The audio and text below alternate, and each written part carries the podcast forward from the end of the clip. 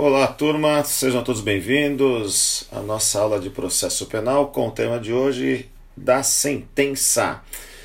Eu entendo que essa é aquela aula legal, né? Porque é uma aula que você está chegando ao final do processo penal. A gente já passou aí por todas as etapas e agora a gente encerra com a sentença condenatória ou a sentença absolutória. É um tema de suma importância, como obviamente todos os são, mas aqui é legal porque você já tem todo uma construção desde a fase de investigação, toda a fase de processo, provas, já trabalhou aí nas questões específicas do processo propriamente dito. Aqui nós vamos falar de sentença de um modo geral, mas é a sentença de primeiro grau nós depois trataremos, quando falarmos dos recursos, dos acórdãos, que são as decisões das instâncias superiores e as decisões de segunda instância. Também na aula de hoje nós vamos trazer novamente aquilo que nós já falamos a respeito do Tribunal do Júri, porque a gente falou de sentença lá na aula específica do julgamento em plenário do júri, mas eu aqui vou trazer novamente este tema para que a gente reforce bastante a sentença. Embora todas as sentenças sejam iguais, lá no júri a gente viu que tem um detalhe que é importante nós trazermos aqui novamente, ok? Bom, também vou fazer uma, uma separação. É, nós vamos separar desta aula o, a, o recurso de embargos de declaração e os institutos da ementácio e mutácio libelli, artigo 382, 383 e 384 do Código de Processo Penal. Nós vamos fazer uma aula apartado. Eu acho mais interessante falar de sentença e falar desses institutos que estão atrelados à sentença de forma separada para efeitos didáticos, não ficar algo também bastante longo, tá bom? Espero que você aproveite, goste, curta. É, isso, essas aulas estão lá no nosso canal do YouTube, Professor Telmo, também estão à disposição de vocês é, no nosso podcast, seja aonde você tem acesso ao podcast, seja no Spotify, seja no Google é, Podcast, seja na Apple, seja no Anchor, fique bastante à vontade para fazer a sua devida consulta. Tá bom? Muito obrigado. Vou sair aqui da tela para que a gente possa ir adiante com vocês. Bom, o que faz o juiz na sentença? Ele vai julgar procedente ou improcedente as alegações trazidas pelas partes. Se os fatos narrados na denúncia são verdadeiros, até que ponto, e se forem, se podem ser usados na fundamentação da condenação. 3. Não pode se furtar a apreciar qualquer pedido deduzido pela acusação, sob pena óbvia de nulidade. Não pode incluir em seu julgamento fatos que não tenham sido mencionados pelas partes. Nós vamos falar também do princípio da correlação das decisões. Então, o juiz, embora ele esteja livre para decidir naquilo que está nos autos, tem que ser a sua decisão correlata por tanto aquilo trazido pela acusação quanto trazido pela defesa. Não impor ao acusado uma condenação não requerida pela acusação. Bom, nos crimes de ação pública, o juiz poderá proferir sentença condenatória ainda que o Ministério Público tenha opinado pela absolvição, bem como reconhecer agravantes, embora nenhuma tenha sido alegada.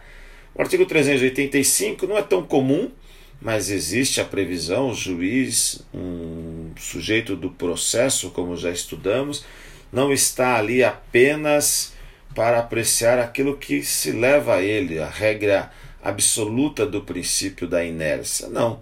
O juiz pode, embora ele não está vinculado à acusação nem à defesa, ele está vinculado ao processo, ao que foi trazido ao processo, mas decide por sua livre e íntima convicção. Então, por certo, ele pode, inclusive, é, absolver, ó, condenar, perdão, é, quando houver uma, um pedido de decisão absolutória, aí, de uma absolvição aí por parte do Ministério Público.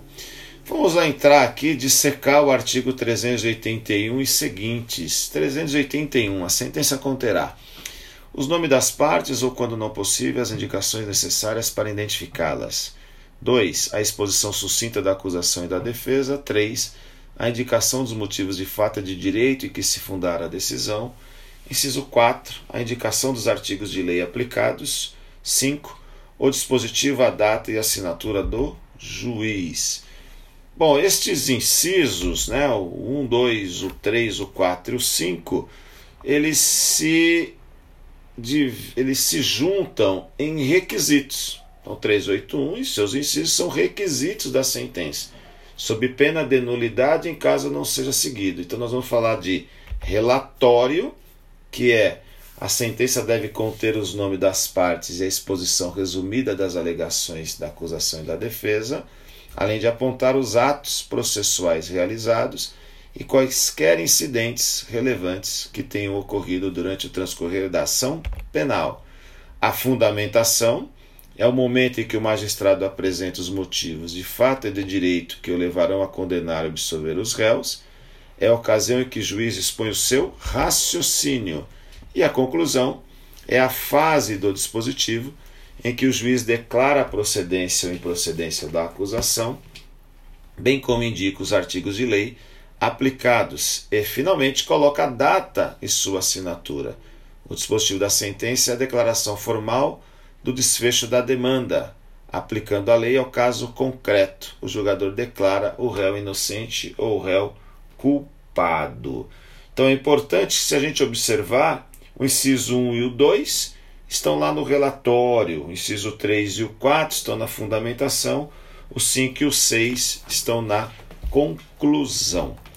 Bom, sob pena de nulidade, o juiz deve analisar todas as teses e argumentos levantados pela acusação e pela defesa, sendo, porém, evidente que determinadas conclusões implicitamente afastam outras. É o caso, por exemplo, quando a defesa pede a tentativa, que seja reconhecida a tentativa de um crime e a acusação pede que seja reconhecida a consumação. E o juiz decide, constatando pelo corpo da sentença, pela acusação, ou seja, que o crime se consumou.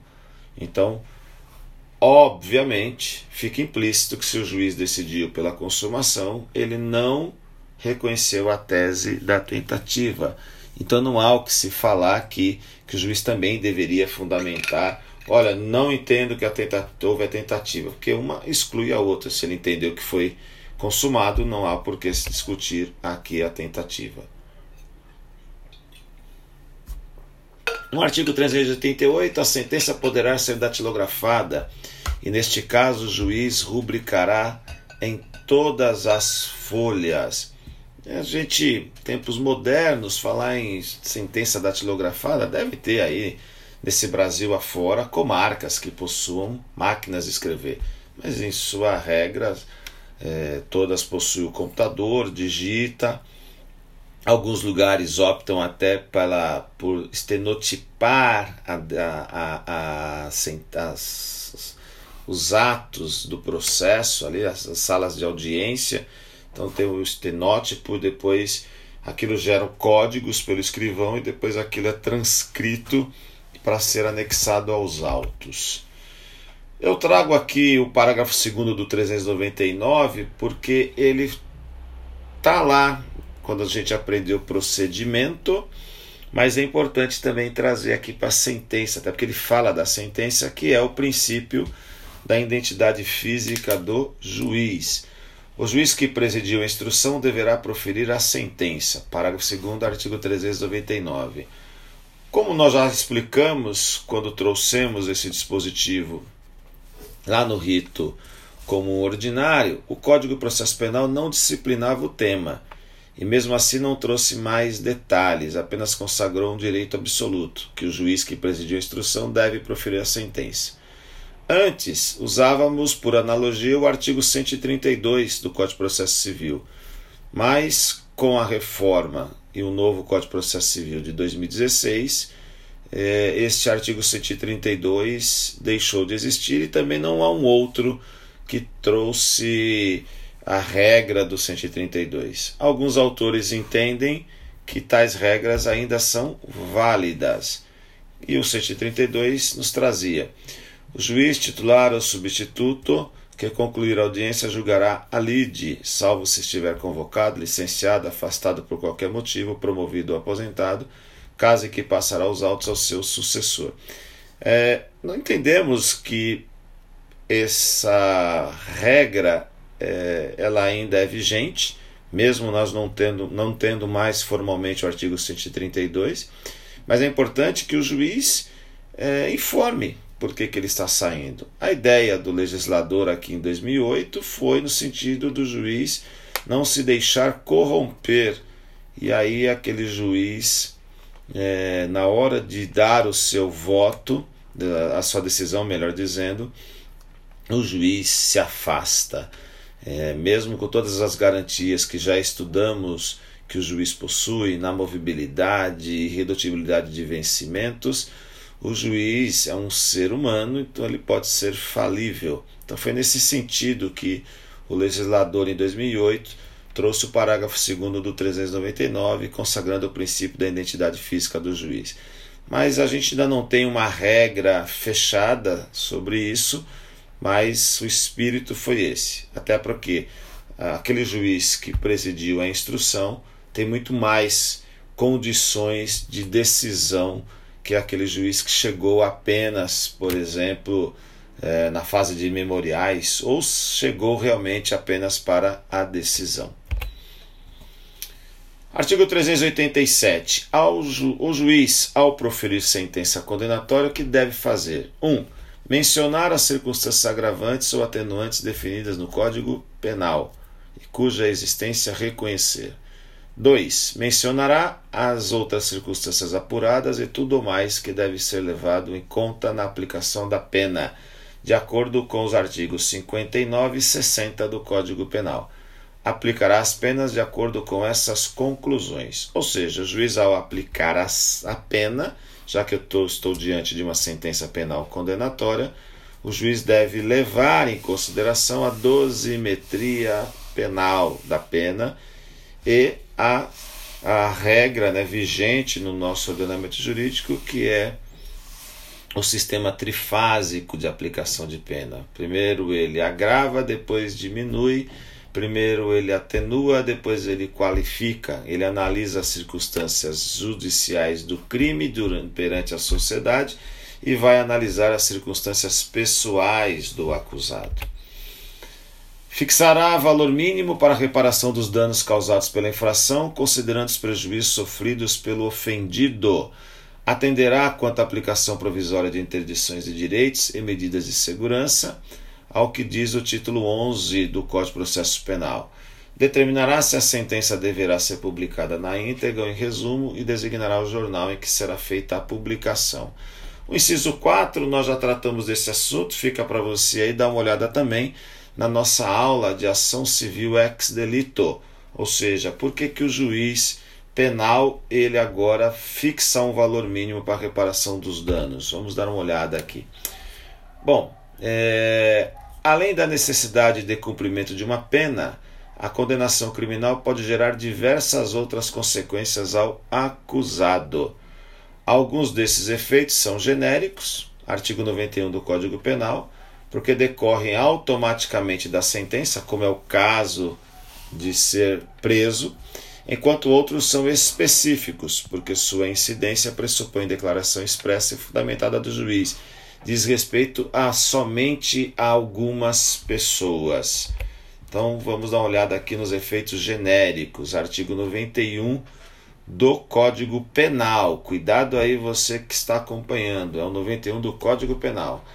Efeito genérico: obrigação de reparar o dano, inciso 1 do 91, a perda em favor da União dos instrumentos do crime cujo fabrico, alienação, uso, porte ou detenção constitui ilícito penal, inciso 2, a linha A.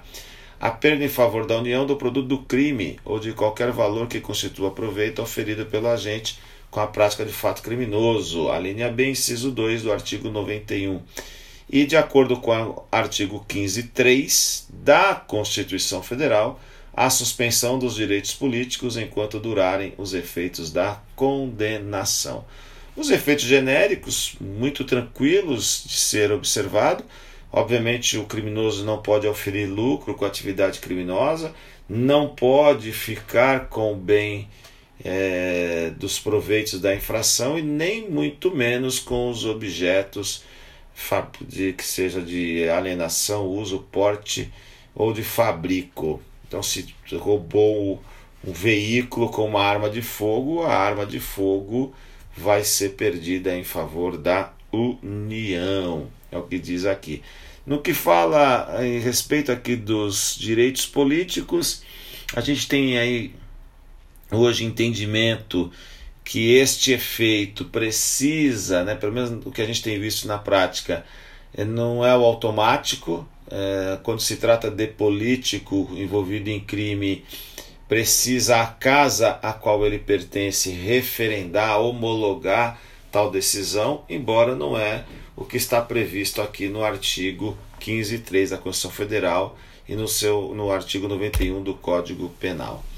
É, no que diz respeito lá, o inciso 4, quando nós falamos do 387 de fixação de um valor mínimo ao para a, a questão da, da condenação, olha ali, ó, fixar valor mínimo para a reparação dos danos causados pela infração, considerando os prejuízos sofridos pelo ofendido, o que, que buscou-se aqui, né? Aqui Salienta-se que, de acordo com o texto, o juiz criminal fixa apenas um valor mínimo de reparação, sem prejuízo da apuração integral no juízo civil do valor do dano sofrido, caso a vítima entenda que seu prejuízo excedeu o valor mencionado pelo juiz criminal, que é as regras, né, são as regras lá do artigo 63. A finalidade do inciso 4 do 387 é tornar mais célere a definição dos limites da obrigação de o réu indenizar a vítima do crime, pois sem a fixação de um valor mínimo, esta necessariamente teria que pleitear no juízo civil a liquidação da sentença criminal, para só depois executá-la. São efeitos também do, da sentença condenatória ou de uma condenação, mas aqui são os efeitos específicos previstos lá no artigo 92 do Código Penal. 1. Um, a perda de cargo, função pública ou mandato eletivo. A linha A. Quando aplicada a pena privativa de liberdade por tempo igual ou superior a um ano, nos crimes praticados com abuso de poder ou violação de dever para com a administração pública. Quando for aplicada a pena privativa de liberdade por tempo superior a quatro anos nos demais casos. Embora sejam efeitos específicos de quem tem função, cargo ou mandato eletivo, função ou cargo público ou mandato eletivo. Neste caso específico, em relação a mandato eletivo, depende, como a gente observa hoje, de referendar, de homologação da sua casa, a, da casa a qual pertence ali o parlamentar acusado de crime. São também efeitos da condenação a incapacidade para o exercício do poder familiar, da tutela ou da curatela nos crimes dolosos sujeitos apenas à reclusão, cometidos contra outrem, igualmente titular do mesmo poder familiar, contra filho, filha ou outro descendente ou contra tutelado ou curatelado. Muito oportuno também este efeito da condenação, que é óbvio, né, que aquele que tem o poder familiar e atenta sobre aquele que tem o dever de cuidado, ele obviamente não pode mais permanecer na guarda ou no cuidado daquele. A inabilitação para dirigir veículo quando utilizada como meio para a prática de crime doloso. Veja que neste caso não estamos falando dos crimes de trânsito. Crime de trânsito, em sua regra, são crimes culposos. E lá o veículo automotor faz parte do tipo penal. Praticar homicídio na condição de veículo automotor. Aqui é quando eu utilizo o veículo como meio. Ele não é, não faz parte do tipo penal, mas sim ele é um meio para se praticar um crime doloso. Aí vai perder a habilitação. Uh, o parágrafo único do 92 são efeitos, né, ou seja, os efeitos de que trata este artigo não são automáticos, devem ser motivadamente declarados na sentença. Artigo 283. Ninguém poderá ser preso senão em flagrante delito ou por ordem escrita e fundamentada da autoridade judiciária competente, em decorrência de prisão cautelar ou em virtude de condenação criminal transitada em julgado. Por que, que eu trouxe o 283 aqui? Porque o 283 tem a sua redação alterada pelo pacote anticrime, que é a Lei 13.964 de 2019, e ele sacramentou a execução de qualquer sentença condenatória antecipada antes da, do seu trânsito julgado. Ou seja, então ele sacramentou que não se pode mais prender alguém se a sentença condenatória for ainda pendente de recurso que é o famigerado caso da sentença condenatória é, confirmatória em segunda instância. Mas eu trouxe o 283 porque aqui nós estamos falando de sentença condenatória e nós vamos falar de prisão cautelar, que são os parágrafos primeiro, é, perdão, que é o parágrafo primeiro do, do 387. O juiz decidirá fundamentadamente sobre a manutenção, se for o caso, a imposição de prisão preventiva ou de outra medida cautelar, sem prejuízo do conhecimento de apelação que vier a ser interposto. O que quer dizer isso? Acusado respondeu o processo em liberdade e foi condenado. Este acusado, se recorrer, se ele vier a recorrer, ele poderá aguardar o julgamento do recurso em liberdade se o juiz entender que ele deve ser recolhido preso, então tem que fundamentar na decisão de acordo com 387 primeiro, não é automático. Acusado que está em liberdade e foi condenado poderá recorrer em liberdade. Claro que se ele não recorrer, deu prazo cinco dias para recurso não fez, expede-se o mandado de prisão. Se ele recorrer, a regra é que ele permaneça em liberdade. Se entenderem, Ministério Público ou o próprio juiz, que ele deve ser preso, então deve o juiz fundamentar de acordo com o artigo 387, parágrafo 1. Ok? Detração penal também foi uma importante alteração trazida ao longo dos anos. O que diz o parágrafo 2? O tempo de prisão provisória, de prisão administrativa ou de internação no Brasil e no estrangeiro será computado para fins de determinação do regime inicial de pena privativa de liberdade. Aqui, como eu disse, é uma importante alteração porque quem vai aplicar, quem vai fazer a detração penal, que é esse desconto de tempo provisório, é o juiz que profere a sentença. Isso é bacana, por quê? Porque quando ele fizer o desconto, o restante da pena que sobrar, o montante, ele já vai aplicar o devido regime. Antes não era assim. Então o que, que se fazia? Havia sentença condenatória, depois, quando ela era confirmada, transitava em julgado, a parte, no caso o réu, tinha que entrar em juízo, via juízo da execução, para pedir a detração penal. Então veja, demorava-se anos para uma eventual confirmação da condenação, então, depois do recurso, e depois demorava-se mais alguns anos para que o juiz da execução conhecesse do pedido da detração. Há casos, ou houve casos, em que, quando o juiz da detração conheceu o pedido, o tempo que o acusado estava preso já havia é, passado, é, já havia é, tido possibilidade, inclusive, de se beneficiar do, da progressão de regime e assim por diante. Então, a, o parágrafo 2 foi uma alteração bastante importante. Vamos falar um pouco sobre sentença absolutória, que está lá no artigo 386. Uh, enumera as hipóteses em que o réu deve ser absolvido, por isso, sempre que o juiz julgar improcedente uma ação penal, deve fundamentar sua decisão em um dos seus sete incisos, que podem ou não ser cumulados. Então, inciso 1. Quando estiver provada a inexistência do fato. Nesse caso, a prova acolhida é cabal, no sentido de que o fato narrado na denúncia não ocorreu, hipótese em que o juiz deve declarar isso na sentença. Vamos de exemplos. Vítima de estupro que assume perante o juiz que mentiu para prejudicar acusado. Vítima de um pretenso homicídio que reaparece viva. Vítima de furto que afirma que perdeu os objetos que teriam sido furtados pelo réu. Então, neste caso, se eu não tenho o fato, ele não existiu, o acusado deve ser absolvido.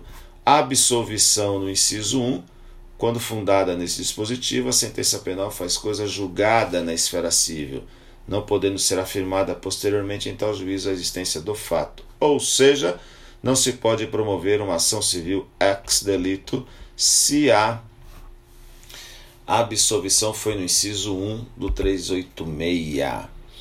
3862. Quando não houver prova da existência do fato, aqui o juiz fica em dúvida a respeito de ter ou não ocorrido fato criminoso. Não se trata aqui de dúvida quanto ao caráter ilícito da conduta, e sim quanto à sua própria existência. Quando não se consegue saber, por exemplo, se o bem foi mesmo furtado ou se o dono quis aplicar um golpe na seguradora.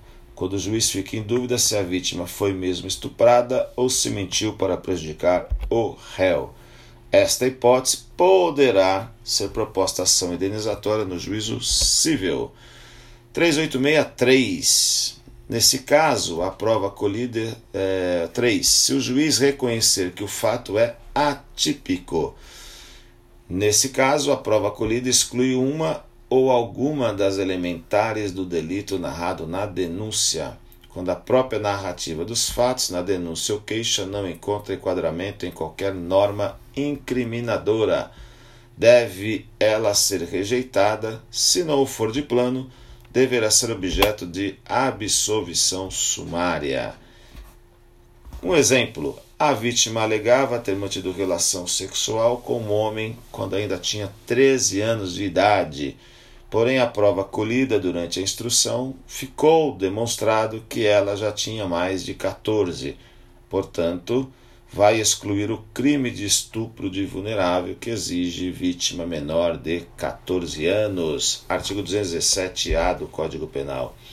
A conduta imputada pode não constituir ilícito penal, mas pode também caracterizar ilícito civil, razão pela qual a absolvição com fundamento no 3863 não impede a propositura de ação indenizatória. 3864. Por estar provado que o réu não concorreu para a infração penal. Nessa hipótese, o juiz declara a existência do delito, mas diz haver prova cabal de que foram outras pessoas as autoras do crime.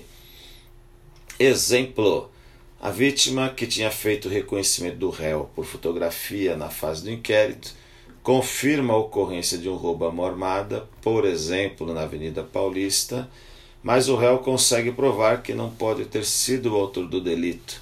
Em tal data estava cumprindo pena em regime fechado na cidade de Campo Grande. É o que nós chamamos de álibi. Lembrando lá do capítulo das provas que álibi é a uma daquelas provas que quem tem que provar é o réu e não o Estado. Quando fundada nesse dispositivo, 3864, a sentença penal faz coisa julgada na esfera civil, não podendo propor ação nesta esfera para provar que o réu cometeu o delito. 3865. Quando não existe prova de ter o réu concorrido para infração penal, Nesse caso, o juiz também declara a ocorrência do crime, mas argumenta que não há prova de que o réu tenha tomado parte na empreitada criminosa. Aqui a situação é de dúvida, devendo ser aplicado o princípio do indúbio pro réu. Exemplos: vítima de roubo que em juízo alega alegam que estão na dúvida acerca de ter sido o réu o autor do crime. Neste caso, a absolvição é baseada em carência de provas, poderá ser proposta ação na esfera civil, buscando indenização, já que ali podem ser apresentadas novas provas. Inciso 6 do 386. Se existir circunstância que exclua o crime ou que isente o réu de pena, ou mesmo se houver fundada dúvida sobre a sua existência. As circunstâncias que excluem o crime são as chamadas excludentes de ilicitude ou de antijuridicidade, que é a legítima defesa, estado de necessidade, estrito cumprimento do dever legal e exercício de um direito. Artigo 23, 24 e 25 do Código Penal. Já as que isentam o réu de pena são as excludentes de culpabilidade e as escusas absolutórias. Escusas absolutórias é artigo 181, 182 e 183 do Código Penal. Os três últimos artigos ali dos crimes contra o patrimônio. Excludentes de culpabilidade, artigo 20, artigo 21, 26, 25, 25 não, né? 26, nós vamos falar de erro de tipo, erro de proibição, erro na execução, aberratio ictus. Nós vamos falar de embriaguez, vamos falar de emoção, paixão, obediência hierárquica, coação moral irresistível, inimputabilidade. Em regra, o reconhecimento de excludente de ilicitude impede a propositura da ação indenizatória. Já as causas de isenção de pena, quando fundamentam a absolvição, não atuam como fator impeditivo da ação reparatória no juízo civil. Bom, em se tratando de absolvição em virtude do reconhecimento de inimputabilidade completa, em razão de doença mental ou desenvolvimento mental incompleto ou retardado, o juiz aplicará medida de segurança consistente em internação ou tratamento ambulatorial, que é a regrinha do inciso 3 do parágrafo único do artigo 386. O que, que é isso, turma? Bom, nós já vimos que, com exceção do código da, da lei de drogas, os demais procedimentos não fazem diferença em termos processuais se a pessoa é louca ou se a pessoa é sã, ou do imputável ou do inimputável. Então, inimputável, como pode cometer crime, é, ele vai ser processado normalmente, até porque ele pode alcançar a absolvição, e em sendo condenado, o que, que vai fazer o juiz? Vai converter a pena privativa de liberdade em medida de segurança, que é a regra aqui do inciso 3, parágrafo único do 386. É o que nós chamamos de absolvição imprópria. Então, em, em resumo, o que é absolvição imprópria? É a conversão da pena privativa de liberdade do inimputável em medida de segurança. Aqui, lembrar que medida de segurança não tem tempo máximo, só tem tempo mínimo de no mínimo três anos. A cada ano tem que ser feito o exame de cessação de periculosidade. Ah, foi condenado a 16 anos, vai ficar internado a 16 anos? Não vai ficar internado inicialmente no mínimo três anos, podendo sair com um, com dois, com três ou sair com vinte, desde que cesse a periculosidade, poderá ser desinternado. 389. A sentença será publicada em mão do escrivão, que lavrará nos autos o respectivo termo, registrando em livro especialmente destinado a este fim 390. O escrivão, dentro de três dias após a publicação e sob pena de suspensão de cinco dias, dará conhecimento da sentença ao órgão do Ministério Público. 391. O querelante ou assistente será intimado da sentença pessoalmente ou na pessoa de seu advogado. Se nenhum deles for encontrado no lugar da sede do juízo, a intimação será feita mediante edital, com prazo 10 dias afixado no lugar de costume. Olha aqui os artigos 390 e 391. Aqui nós já temos é, ainda a manutenção de alguns ranços do, do regime inquisitório em que se baseava o Código de Processo Penal. tanto o Ministério Público quanto a defesa devem ter vistas da mesma forma. Se um tem vista pessoalmente, o outro deve ter também. Não pode o Ministério Público ter vista pessoalmente em cartório e a defesa ter vista é, por publicação e assim por diante. Elas, ambos precisam ter vistas da mesma forma e no mesmo tempo, para que seja mantido o equilíbrio da relação processual, para que seja mantido os princípios da ampla defesa e do contraditório. Bom, como eu havia dito no início, nós vamos falar um pouco aqui de relembrar, né? O que nós falamos de sentença lá no júri, júri que está lá no 406 a 497 do Código de Processo Penal. O que, que diz a sentença no rito especial do júri, que está lá na seção 14? Da sentença que deve espelhar o veredito do júri, não haverá fundamentação quanto ao mérito da decisão, já que o julgamento dos jurados é feito por íntima convicção. Lembrar disso, né? Porque Jurado não justifica voto, apenas vota sim ou não, e o juiz, para cada quesito, apenas diz X voto sim, X voto não. Não tem que o juiz também explicar o quesito. Isso não vai constituir nulidade, fundamentar a decisão, já que a soberania, a decisão é dos jurados, que é soberana, e eles decidem por sua íntima convicção, ao contrário do juiz que decide por sua íntima é, a convicção e o juiz decide por sua íntima convicção motivada. Então basta o juiz fazer menção ao resultado da votação e declarar o réu condenado ou absolvido. Já em relação à aplicação da pena ou da medida de segurança, há necessidade sim de fundamentação, como ocorre em relação às sentenças proferidas pelo juiz singular. Então, lembrar, condenado ou absolvido não tem que ter fundamentação, porque quem condenou, quem absolveu foram os jurados e o juiz apenas pode ter que fazer menção. Na hora do juiz aplicar a pena, aí sim o juiz é obrigado a justificar, a fundamentar, sob pena de nulidade. 492. Em seguida, o presidente proferirá a sentença que. Lembra 492, nós estamos falando aqui do rito especial do júri, juiz-presidente. No caso de condenação, fixará a pena base, considerar as circunstâncias agravantes ou atenuantes alegadas nos debates, imporá os aumentos ou diminuições de pena em atenção às causas admitidas pelo júri, observará as demais disposições do artigo 387 deste Código.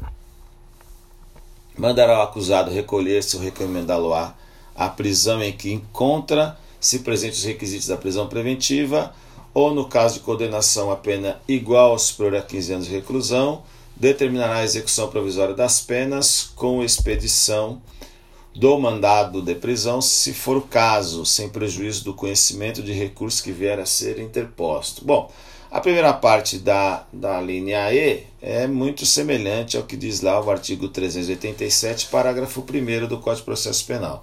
O que nos chama a atenção, como já havíamos dito, é essa alteração na parte final do, da linha E do 492 trazida pelo pacote anticrime, ou seja, em caso de condenação a pena igual ou superior a 15 anos de reclusão, determinará a execução provisória das penas, com expedição de mandado de prisão. Se for o caso, pode ser que o acusado já esteja preso, sem prejuízo do conhecimento de recursos que vier a ser interposto. Então, o legislador aqui inovou, porque nós temos no artigo 283 a proibição de qualquer prisão por que não seja cautelar, ou seja, uma prisão processual, que é a primeira parte aqui do da linha E, que é a prisão preventiva, ou quando houver o trânsito em julgado de sentença penal condenatória. Então isso está sacramentado. Mas agora no júri, e esta decisão aqui é de primeira instância, não estamos nem falando de um recurso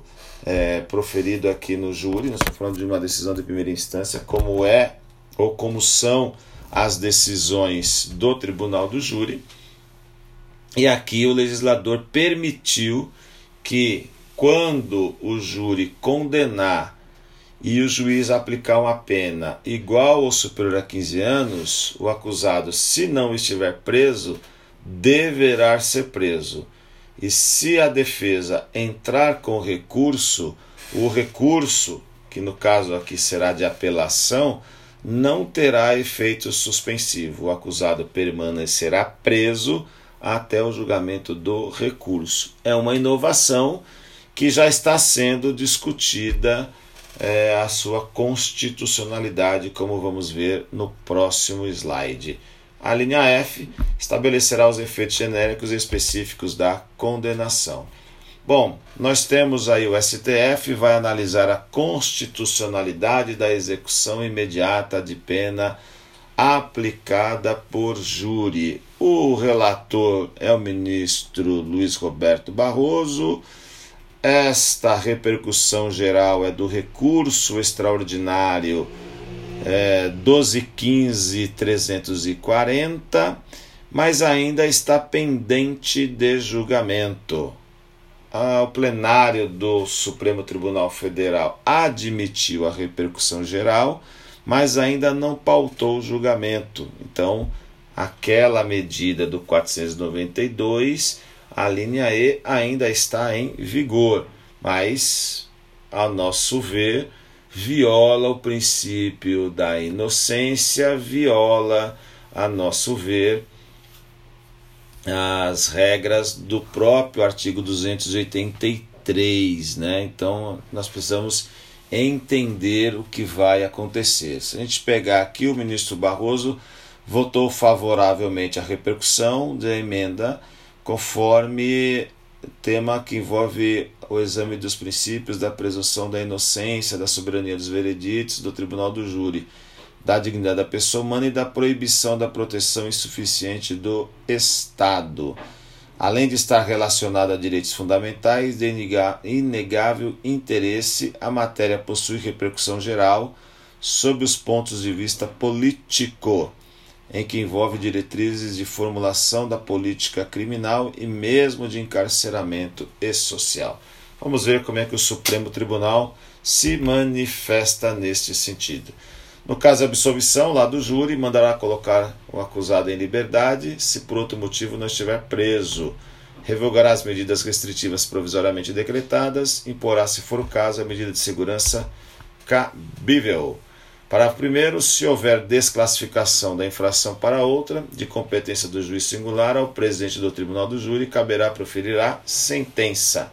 Em seguida, aplicando-se quando o delito resultante da nova tipificação for considerado pela lei como infração penal de menor potencial ofensivo, os dispostos nos artigos 69 seguintes da lei 9099. Então, se foi jurado, se foram os jurados que é, desclassificaram a infração de competência do rito especial do júri para um, uma competência de rito comum, o presidente do tribunal do júri é competente para o julgamento.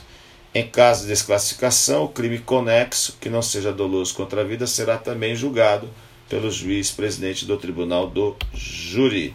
A sentença será lida em plenário pelo juiz presidente antes de encerrada a sessão de instrução e julgamento. Ok, turma? Então, com isso, a gente encerra aqui hoje a aula de sentença. Na próxima aula, vocês terão acesso aos embargos de declaração e aos institutos da Ementácio Libelli e da Mutácio Libelli.